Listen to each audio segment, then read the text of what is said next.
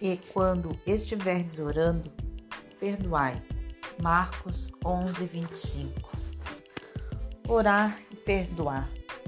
Como poderá alguém manter a própria consciência tranquila sem intenções sinceras?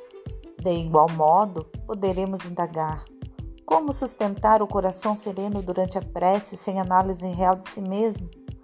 A oração, para surtir resultados essenciais de conforto, exige enfrentemos a consciência em todas as circunstâncias.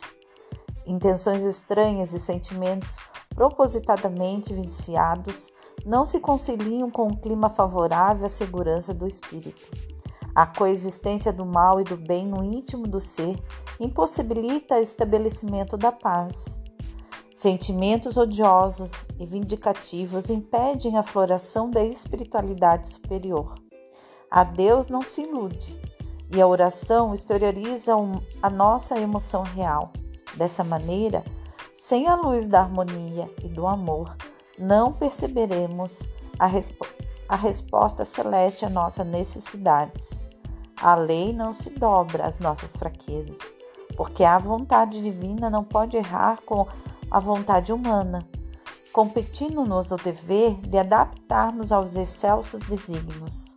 Atenta, pois, para as diretrizes que imprime a tuas preces, na certeza de que o perdão deve ter presença invariável em todos os nossos atos, para que as nossas petições encontrem o livre curso na direção de Deus.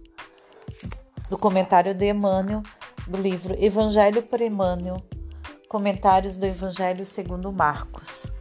Hoje estudamos a consciência.